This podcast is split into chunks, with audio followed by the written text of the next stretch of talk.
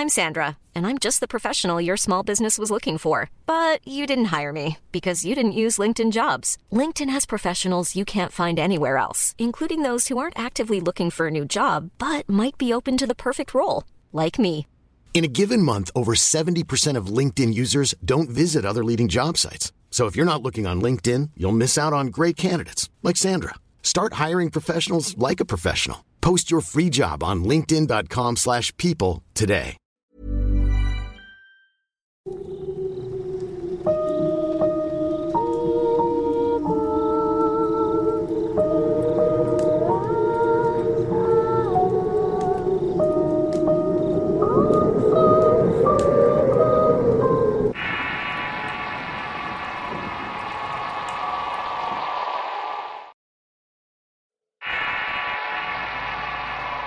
Zona de Silencio. Historia escrita y adaptada por Álvaro Ramos para relatos de horror. Si quieres conocer más historial del mismo autor, te invito a visitar el enlace que dejaré en la descripción del video. Cuatro semanas iguales, sumido en la angustia y la desesperación de no saber lo que había sucedido con aquellas personas que me ayudaron en aquella carretera. Solo tenía la sensación de que algo mal les había ocurrido, pero no sabía cuándo. Hasta hace no mucho yo trabajaba en una fábrica en la ciudad de Monterrey y viajaba los fines de semana a una ciudad en el estado de San Luis Potosí a ver a mi familia. Generalmente lo hacía en mi camioneta particular, pero en ocasiones aprovechaba que algunos compañeros viajaban hacia aquel lugar y me iba con ellos. Lo hacía también para economizar un poco. Con el paso del tiempo entró a trabajar un compañero que venía de Durango. El tipo era muy amable, siempre queriendo socializar con todos, tratando de animarnos cuando algo malo nos pasaba, y poco a poco nos fuimos haciendo amigos. Su nombre era Gerardo y siempre hablaba de un lugar conocido como la zona del silencio. La zona del silencio, según lo que él contaba, es un lugar en el desierto de Durango donde por alguna anomalía las frecuencias de radio y de otros aparatos dejan de funcionar. Incluso nos contaba que en la zona se han dado accidentes de aviones, vehículos y algunas otras cosas por demás inexplicables. Supuestamente las brújulas magnéticas no funcionan en el lugar y según los creyentes en esos temas ocurren cosas extrañas debido a que esa zona está alineada con el Triángulo de las Bermudas y las pirámides de Giza. O al menos es parte de la leyenda que cuentan los lugareños como Gerardo. Sinceramente parecía muy fanático de los temas paranormales. Y cuando se enfrascaba en esos temas lograba convencerte que lo que te decía era cierto. Con el paso del tiempo yo seguí trabajando en aquel sitio y seguía con mi rutina de viajar para ver a mi familia, aun cuando la situación ya no era la mejor. Mi mujer parecía ya no estar interesada en la relación y con el paso de las semanas descubrí que me era infiel. Hice todo lo posible para salvar el matrimonio, pero al parecer la distancia era lo que terminó por acabar con todo. Gerardo me dijo que se iba a ir de la fábrica y que le habían ofrecido algo mejor en la frontera y que posiblemente de ahí sería a Estados Unidos a buscar suerte en algo relacionado con transportes. Por lo que como amigos que ya éramos tenía que ir a Durango la fiesta que le harían de despedida. Acepté pues necesitaba salir de mi rutina y comenzar a buscar experiencias, algo que me ayudara a olvidar mis problemas personales. Recuerdo que una noche mientras hablaba con mi mujer ella me había comentado que una de mis hijas estaba teniendo pesadillas y que la maestra le había dicho que posiblemente todas esas pesadillas estaban relacionadas con la separación de nosotros. Le dije que teníamos que buscar la forma de llevar la separación de manera más amistosa, más que nada para no involucrar a las niñas y ella aceptó. Por recomendación de la psicóloga de la escuela de mi hija, mi mujer y mis hijas me pidieron hacer un viaje. Era una especie de viaje para poder hablar con ellas, explicarles todo el proceso de la separación. Les dije que yo tenía planeado un viaje a Durango para despedir a un amigo, que si ellas aceptaban podíamos hacerlos juntos. Va a ser divertido, les dije, pero no sabía lo que estaba diciendo. Gerardo se despidió de la empresa y de mí y me dijo, ahí te espero en Durango.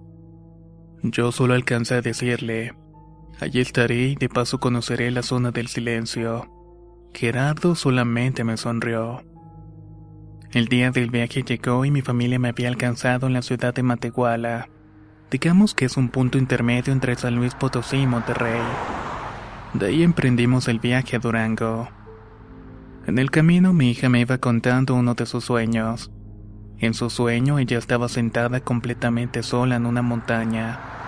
Dos hombres sin cara se le acercaban a ella queriéndola atrapar. Ella por más que corría no los podía perder y los hombres en dos pasos ya estaban de nuevo detrás de ella.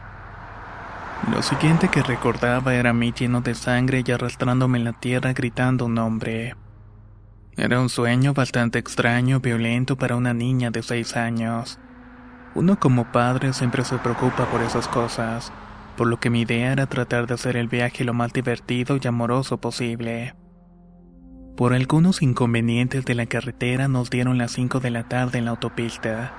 No habíamos podido comer y solo tomamos líquidos, por lo que decidimos parar en una gasolinera para aflojar las piernas. El lugar parecía estar detenido en el tiempo, con letreros de Pemex pintados a mano y con bombas de gasolina manuales. Incluso los baños parecían que no habían sido remodelados en años. Andan de viaje, me preguntó el despachador de gasolina mientras yo revisaba las llantas.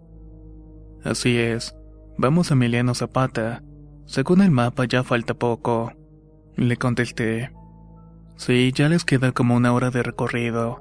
Nada más adelante comienzan a fallar las radios. Así que si va a hablar con alguien, hágalo desde aquí. Me dijo muy amablemente el tipo. Saqué mi celular y noté que no tenía señal, así que entré a la oficina y pedí que me rentaran un teléfono. La señorita me dijo que podía usar el teléfono de caseta que estaba afuera. En eso estaba cuando salieron mis hijas del baño y corrieron hacia mí para abrazarme. Por esta razón no pude hacer la llamada. Salimos de la gasolinera y seguí la ruta como me la había marcado Gerardo. Algunas señales que me dijo que vería no estaban. Incluso faltaban algunas gasolineras en el camino. Conforme avanzaba y me adentraba más en lo que ahora se llama Reserva de Mapimi, las estaciones de radio comenzaban a escasear. De pronto ya no se escuchaba nada, solamente estática. Así estuvimos cerca de 30 minutos hasta que vi un letrero que decía el nombre del pueblo que íbamos a visitar. Tomé esa salida y comenzamos a adentrarnos en un camino de tierra totalmente desértico. Mi familia comenzaba a sentir miedo y mis hijas me preguntaban dónde estábamos. Mi mujer comenzaba a dudar de que yo supiera lo que estaba haciendo. Por mi parte yo trataba de mantenerme calmado. Tratar de que no se me notara que no sabían dónde estaba ni a dónde iba. Solo seguía las indicaciones del mapa. Ya llevamos un buen rato en este camino, no llegamos a ningún lado. Mejor regrésate y vámonos a Gómez Palacio. De ahí háblale a tu amigo y estamos a tiempo. Me dijo mi mujer. Tranquila. Según el mapa, después de la desviación eran unos 15 minutos. Ya casi llegamos. Le dije visiblemente nervioso. Mis hijas en el asiento trasero ya dormían y mi mujer con la vista de frente sostenía un rosario en su mano. Yo trataba de encontrar algo que me dijera que íbamos en el camino correcto. Cuando de pronto la radio comenzó a recibir una señal. Pero no era una estación normal. Era como una especie de conteo. 2, 17, 4, 56, 90, 9, 30. Una voz extraña parecía estar dando números al azar o al menos para mí eso era, una serie de números sin sentido. Mi mujer termina de rezar y apaga la radio. Me tenían harta esos números. Me dijo y de pronto otra vez por las bocinas de la camioneta y con el estéreo apagado. Comenzamos a escuchar la misma voz diciendo los números. Ella y yo nos volteamos a ver extrañados y de inmediato volteamos a ver el estéreo confirmamos que estaba apagado. Afuera en la oscuridad ya nos estaba ganando, por lo que decidí dar vuelta y regresar por el mismo camino. Tenía que regresar a la autopista para poder estar más tranquilo. Comencé a manejar un poco más rápido, tanto que mi mujer despertó a las niñas para que estuvieran alerta o al tanto de algún salto o accidente. Les dijo que se abrocharan también los cinturones. Las niñas con miedo hicieron lo que se les pidió y comenzaron a tratar de mantenerse en calma jugando un juego que les habían enseñado en la escuela. Yo por mi parte iba enfocado en la carretera y mi mujer volvió a sacar el rosario. El miedo ya era mi dueño, yo pisaba el acelerador de la camioneta sin importarme las piedras del lugar. Algo me provocaba ese miedo, pero no lo podía ver. Papá, frena, me dijo mi hija mayor. ¿Qué te pasa? Le pregunté. A mí nada, pero allá atrás iban caminando dos señores. A ellos se les puede preguntar cómo salir de esta carretera. ¿Cuáles señores? Yo no vi a nadie. Yo tampoco, dijo mi mujer. Se los juro, vienen caminando con una linterna, dijo mi hija. Decidí detenerme y esperar a que nos alcanzaran las personas, pero no veía la luz de las linternas. Me desesperé y comencé a manejar en reverso para encontrarlos. De pronto vi dos luces y pensé que eran ellos. Las luces conforme se acercaban se separaron y no eran personas. Era un auto que venía muy rápido detrás de nosotros. De inmediato aceleré y noté que el vehículo nos seguía y nos quería alcanzar. Para mi fortuna era una camioneta bastante vieja y pesada. Pero en un tramo logró alcanzarme y me golpeó por detrás. Mi mujer trataba desesperadamente de tener señal en el celular pero no tenía éxito. Yo estaba en las mismas. When you're ready to pop the question, the last thing you want to do is second guess the ring. At Bluenile.com, you can design a one of a kind ring with the ease and convenience of shopping online. Choose your diamond and setting. When you find the one, you'll get it delivered right to your door. Go to Bluenile.com and use promo code LISTEN to get $50 off your purchase of $500 or more. That's code LISTEN at Bluenile.com for $50 off your purchase. Bluenile.com code LISTEN. Hey, it's Ryan Reynolds, and I'm here with Keith, co star of my upcoming film, If, only in theaters, May 17th. Do you want to tell people the big news? All right, I'll do it. Sign up now and you'll get unlimited for $15 a month in six months of Paramount Plus Essential Plan on us. Mintmobile.com slash switch. Upfront payment of $45 equivalent to $15 per month. Unlimited over 40 gigabytes per month. Face lower speeds. Videos at 480p. Active Mint customers by 531.24 get six months of Paramount Plus Essential Plan. Auto renews after six months. Offer ends May 31st, 2024. Separate Paramount Plus registration required. Terms and conditions apply if rated PG. Ese camino era tan sinuoso que en algún momento perdí el control de la camioneta. Y lo último que recuerdo del accidente es que comenzamos a dar vueltas. Cuando desperté una familia americana ayudaba a mi mujer y a mis hijas. El esposo de esta familia me sacó de la camioneta y me dijo que tenía que llevar a mi hija menor a un hospital, pues un cristal de la camioneta se le había incrustado en la pierna y estaba sangrando bastante. Yo vi la cara de mi mujer y desorientado le dije que se fueran y que yo me quedaría a esperar. Que a mí no me había pasado gran cosa. Me di cuenta de que habíamos tenido el accidente casi llegando a la autopista. Y esa familia que viajaba por ahí nos vio por fortuna y nos ayudaron. El hijo mayor de esa familia se quedó conmigo. Los demás se fueron con mi mujer y mis hijas a un hospital. Yo por mi parte trataba sin suerte de llamar a la aseguradora para reportar el siniestro, pero mi teléfono continuaba sin señal. El joven me explicaba que sus padres eran ufólogos, que estaban viajando por todo el norte del país para estudiar posibles casos de avistamientos extraterrestres, y que uno de sus lugares preferidos era la zona del silencio. Le dije al joven que yo había escuchado hablar mucho sobre ese lugar, y que hasta ese día no creía en todas las historias, pero que con lo que nos había sucedido antes estaba por cambiar de parecer. El joven me comentó que a sus padres les había sucedido cosas muy extrañas en sus expediciones, y que algunas siguen sin tener una explicación lógica. Llevábamos una hora esperando noticias de su familia y de la mía, pero el radio que llevaba parecía no tener señal. Caminamos en dirección de la ciudad más cerca mientras íbamos platicando. De pronto el radio que el muchacho cargaba comenzó a captar una señal de auxilio. Ayuda, por favor. Necesitamos ayuda. Estamos cerca de... Fue todo lo que escuchamos. El joven intentó ponerse en contacto pero no lograba hacerlo. Por más que hablaba en la radio nadie le contestaba. Esa noche no pasaba ni un solo auto por aquella carretera. Y los pocos que pasaban en camiones de carga no se detenían a recogernos. Casi de la nada mi celular recibió señal y lo primero que hice fue llamar al teléfono de mi mujer para ver cómo estaba mi hija. La operadora me decía que el teléfono al que había llamado no existía. Intenté llamar a Gerardo y pasaba lo mismo. Voy a pegar y volver a prender el teléfono. Le dije en inglés al joven. Es muy pequeño, tal vez por eso no recibe señal. Me dijo él sin quitarle la vista a mi teléfono.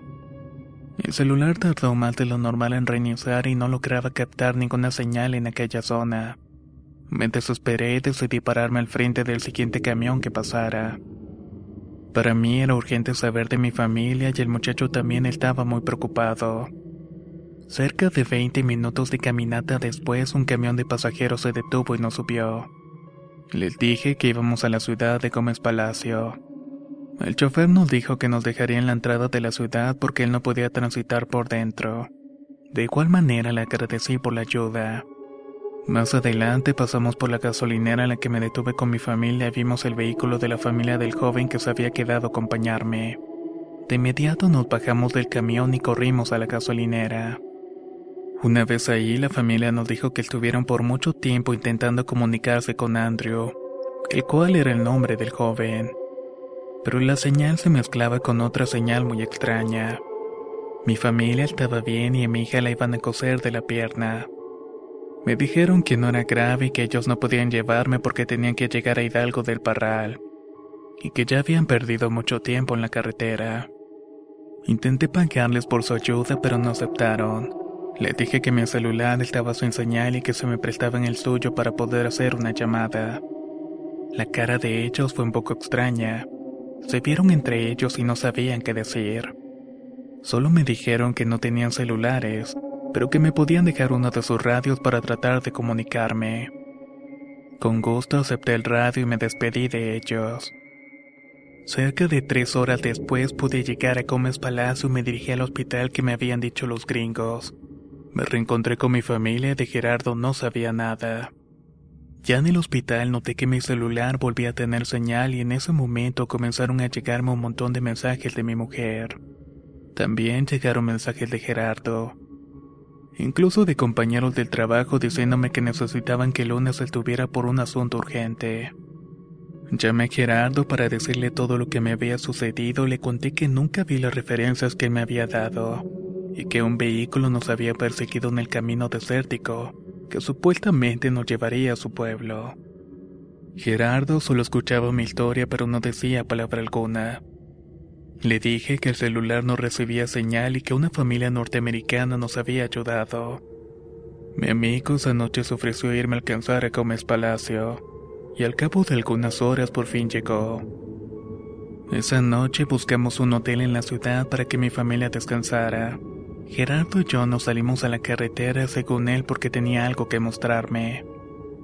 Tomamos la misma autopista y comenzamos a manejar con rumbo al pueblo.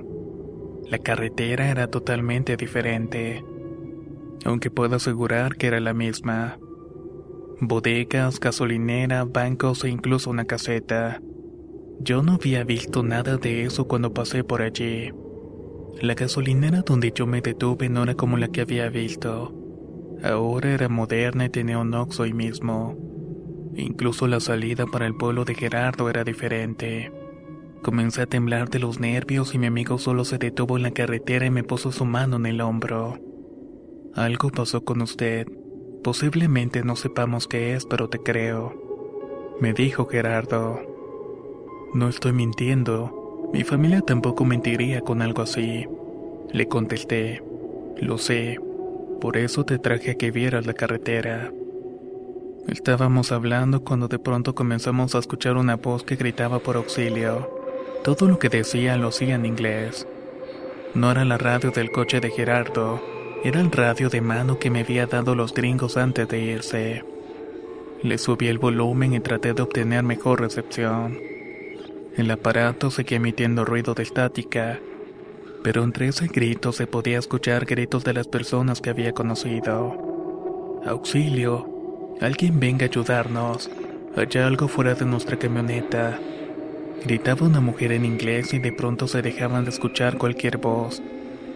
Lo único que Gerardo y yo escuchábamos eran ruidos como de fierros.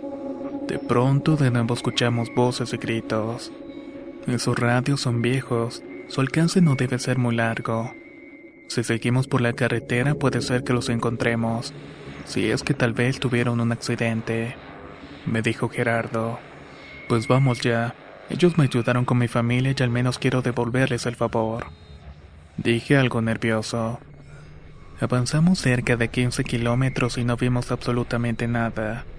Uno que otro camión y vehículo, pero no había señal de ningún accidente y tampoco se recibía señal en la radio. ¿Te dijeron a dónde iban? Me preguntó mi amigo. La verdad no, solo sé que estaban viajando porque los papás eran aficionados a la ufología y querían atravesar la zona del silencio. Gerardo se detuvo a un lado de la carretera y se me quedó viendo fijamente me puso su mano en el hombro y me dijo, Ten en cuenta que lo que te voy a decir va a sonar muy descabellado, pero hazme caso y guárdate esto solamente para ti. Las personas que viste y que te ayudaron no están aquí. Sácale las baterías al radio y busca una fecha de fabricación. Seguramente es un radio viejo. Esa familia seguramente sufrió algún tipo de accidente o ataque en la zona, y su energía se quedó vagando entre tiempos. Te repito, suena descabellado pero cierto. No eres el primero y seguramente no será el último el que le pasa. Traté de convencer a mi amigo que no eran sueños ni visiones. Todos eran reales y la prueba era mi familia y el radio que aún sostenía. Te creo, me dijo, como le creo a mi padre cuando me cuenta la historia de una avioneta estrellándose en el desierto, para luego ver salir a tres hombres caminando de las llamas. ¿Sabes cómo es que le creo? Uno de esos hombres llegó con mi padre a la casa a hacer una llamada telefónica para avisar del accidente. Habló con la empresa y dio las coordenadas. Los otros dos tipos esperaban cerca del lugar del accidente. El hombre bebió un vaso de agua, se quitó la camisa sucia que traía consigo y se fue con una playera de mi papá. Cuando mi padre regresó al lugar del accidente en la camioneta, el hombre se bajó y caminó en dirección a los otros dos. La avioneta no estaba y tampoco habían rastros de que hubiera existido un accidente en el lugar y en un abrir y cerrar de ojos aquellos hombres ya no estaban. El vaso en el cual el hombre tomó el agua sigue en la casa al igual que la camisa sucia. El número de teléfono que marcó existe, pero pertenece a una fábrica de ropa en Chihuahua. Lo que nunca volvimos a ver fue a los tres hombres del accidente y a la avioneta. Me quedé pasmado con la historia de Gerardo. Intenté reaccionar, pero antes de que yo pudiera decir algo cerró su historia con un simple. El tiempo en esta zona pasa de manera diferente. Nadie lo entiende. Solo aprendimos a vivir a ese ritmo. Mi familia y yo regresamos a la casa y después de varios días decidí que tenían que investigar qué era lo que había sucedido allí. Aún hay un poco de información del lugar. Nada me disipa las dudas, pero las personas con las que he podido hablar cuentan que han tenido contacto con personas extrañas o eventos que no tienen explicación alguna. Hablan de seres extraterrestres y otros hablan de energía. Otros simplemente dicen que son los espíritus del desierto confundiendo a los que quieren apropiarse del sitio. Con el tiempo fui dejando el tema en paz. Terminé separándome de mi mujer aunque siempre me mantengo cerca de mis hijas. Mi vida marcha bien aunque no perfecta pero bien, hasta que comenzaron las alertas.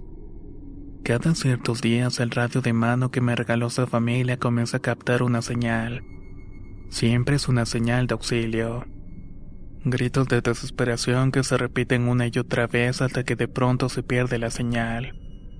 Tal vez nunca sabré qué pasó con esa familia ni tampoco cuándo, pero estoy seguro que siguen por ahí repitiendo una y otra vez su tormento.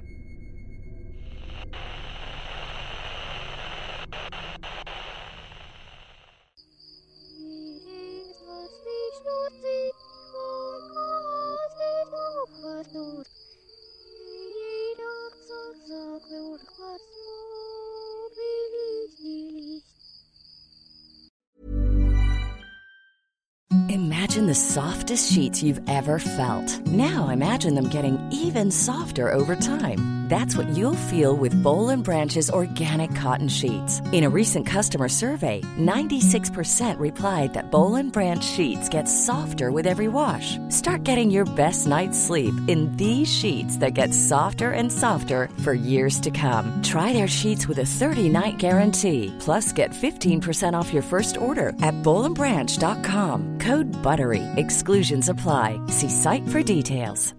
If you're looking for plump lips that last, you need to know about Juvederm lip fillers. With Juvederm Volbella XC and Juvederm Ultra XC, your lip look, whether it's subtle or bold, can last up to one full year with optimal treatment and no additional maintenance. Find a licensed specialist and see if it's right for you at juvederm.com today. That's J U V E D E R M.com. Add fullness to lips in adults over 21 with Juvederm Volbella XC or Juvederm Ultra XC. Do not use if you have severe allergies or a history of severe allergic reactions, or if you're allergic to lidocaine or the proteins used in Juvederm. Tell your doctor if you have a history of scarring or taking medicines that decrease the body's immune response or that can prolong bleeding. Common side effects include injection site redness, swelling, pain, tenderness, firmness, lumps, bumps, bruising, discoloration, or itching. As with all fillers, there's a rare risk of unintentional injection into a blood vessel, which can cause vision abnormalities, blindness, stroke, temporary scabs, or scarring. For full important safety information, visit juvederm.com.